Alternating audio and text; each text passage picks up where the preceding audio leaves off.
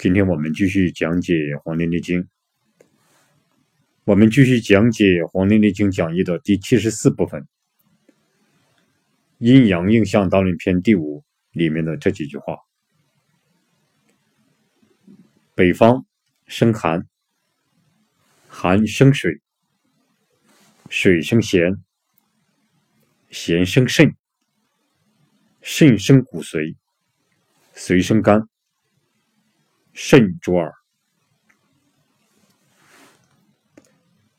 那北方生寒，寒生水，水生咸，咸生肾，肾生骨髓，髓生肝，肾主耳。这句话，我们先看一下第一句：北方生寒。唐代的王明讲：阴气凝烈，故生寒也。阴气凝烈。故生寒也。我们先看一下这个凝烈，凝是凝结，凝是凝结，烈是寒冷，凝烈就是凝结寒冷，凝烈就是凝结寒冷。这个凝凝结寒冷就是严寒，由于。阴气凝结寒冷的作用，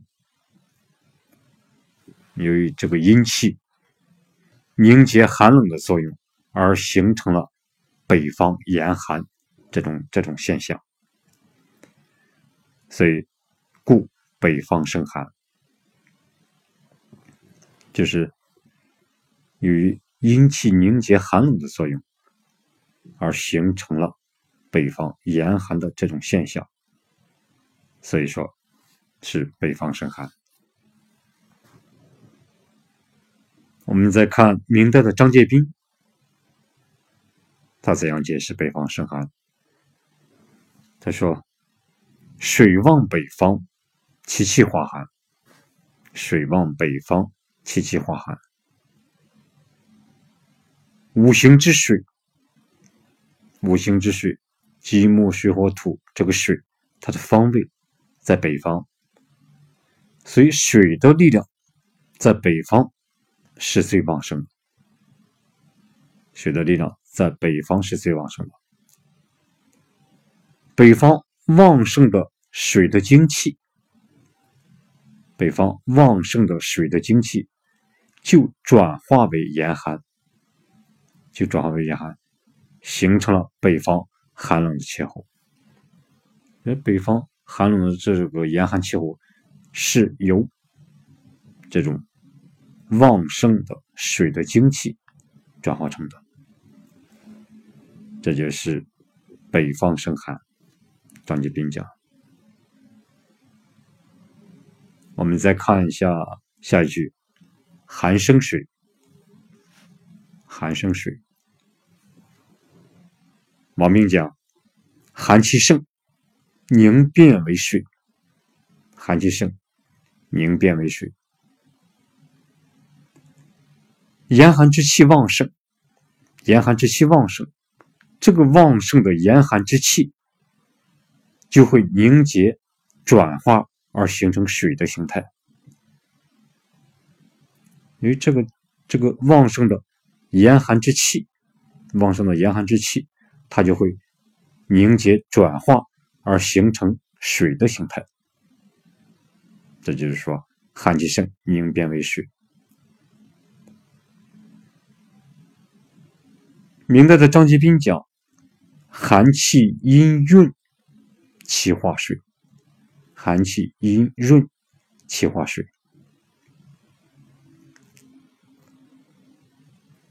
寒气为阴，寒气是阴，阴阳的阴。”它具有湿润的属性，寒气属性，寒气它为阴，具有湿润的属性。因为这个寒气为阴又湿润，所以它能转化为水，它能转化为水，这就是寒生水。这是寒生水，这是张杰斌讲的寒气阴润。气化为水，我们再看一下明代的马识，他讲：“寒则水气如润，故生故寒生水。寒则水气如润，故生寒水。”就是春夏秋冬，只有在冬季寒冷时，水才会出现潮湿滋润的现象，所以说寒生水。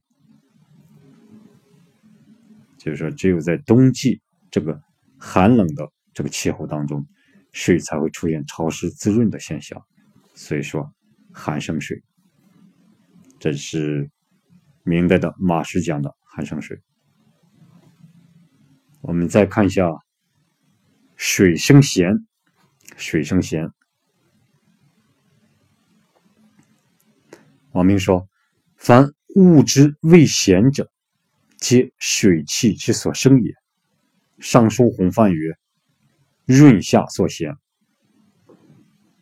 凡物质未咸者，皆水气之所生也。”尚书洪范曰：“润下所咸。”我们这样理解哈。自然界中，凡是味道是咸的物质，在我们自然界里面，凡是味道是咸的这些物质。都是由于水的精气的作用产生的，就是凡是味道咸的，都是由于水的精气的作用而产生的。《尚书洪范》这部书里面讲说：“润下作咸，润下作咸。”它的上句是“水曰润下”，水曰。润下，水润下是指这个水具有滋润下行的特性。这个水啊，具有滋润下行的这个特性，引申为凡是具有滋润的、下行的、寒凉的、闭藏等性质或作用的事物和现象，都归属于水。凡只有凡是。这种具有滋润的、往下行的、寒凉的、闭藏的等性质或作用的事物和现象，都归属于水。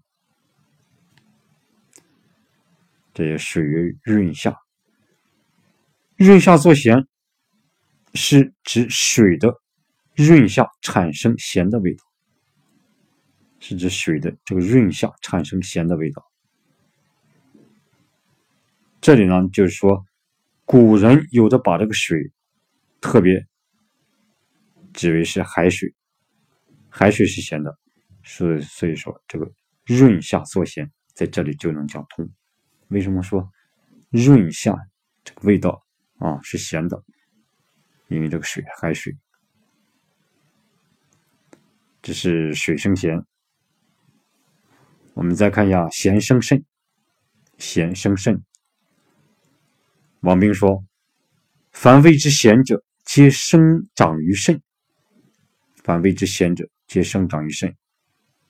就是人吃的食物当中，只要是味道是咸的，进入人体后，这个咸的味道就会进入人体的肾，使肾得到生长滋养。吃的食物当中，就是我们人吃的食物当中，只要是味道是咸的，它首先要进入人体后。”先进入人体的肾，这个咸的味道就先进入人体的肾，使肾得到这个生长滋养，它就是养肾。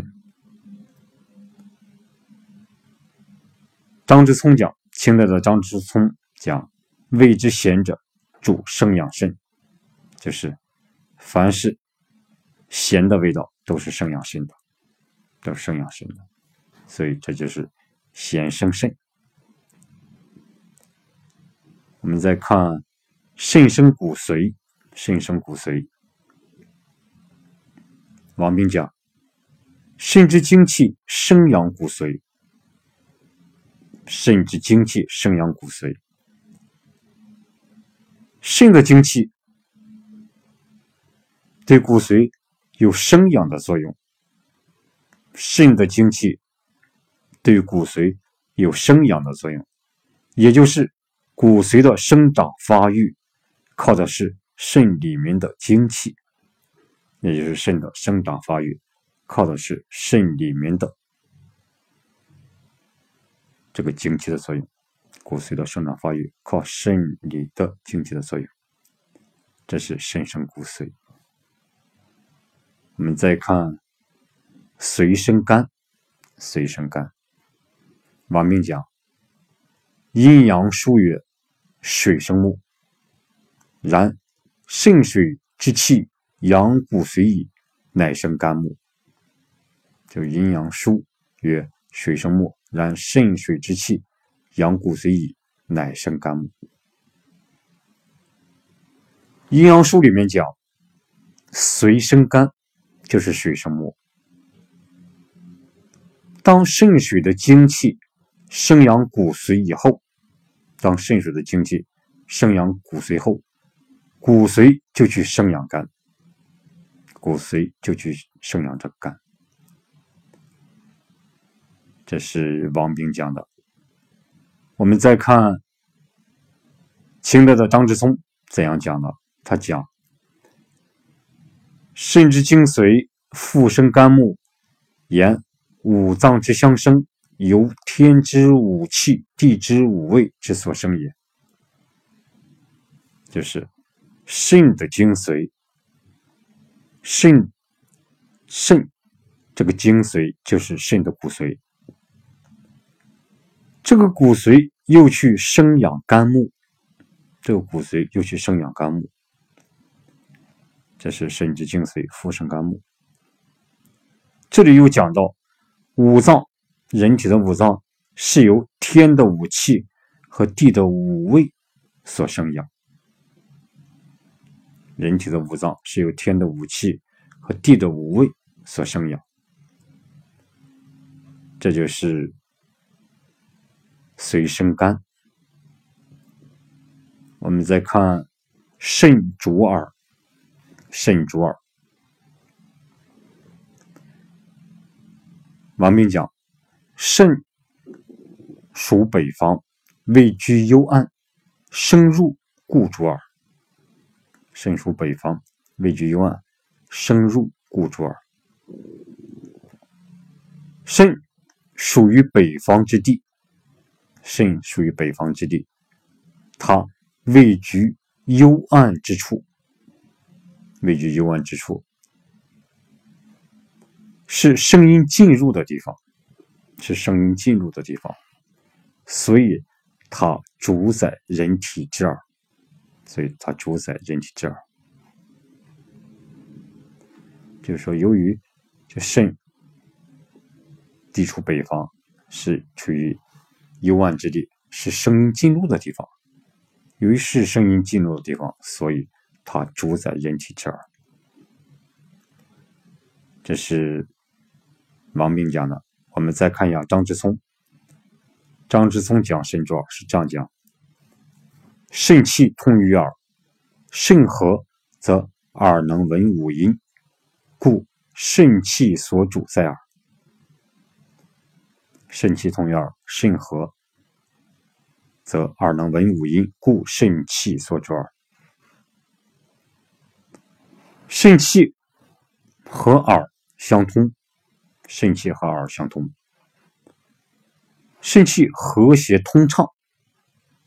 如果人的肾气和谐通畅，那么耳就能听闻到声音。肾耳听不到听。听到听不到声音，取决于肾气。肾气如果和谐通畅的话，那么耳就能听闻到声音。所以肾气主在耳，所以这个肾主耳。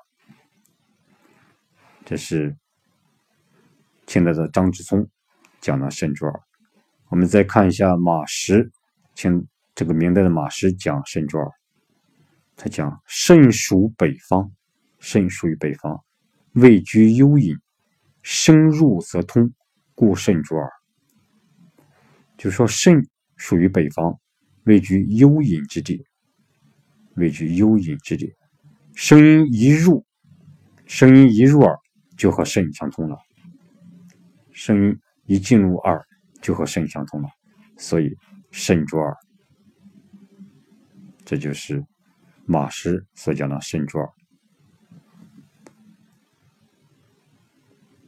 大伙呢可以关注我的微信公众号“和祥居”，和谐的和，吉祥的祥，居住的居，和祥居里面有文字版的这篇内容，希望大伙能互相参照学习，有所收获。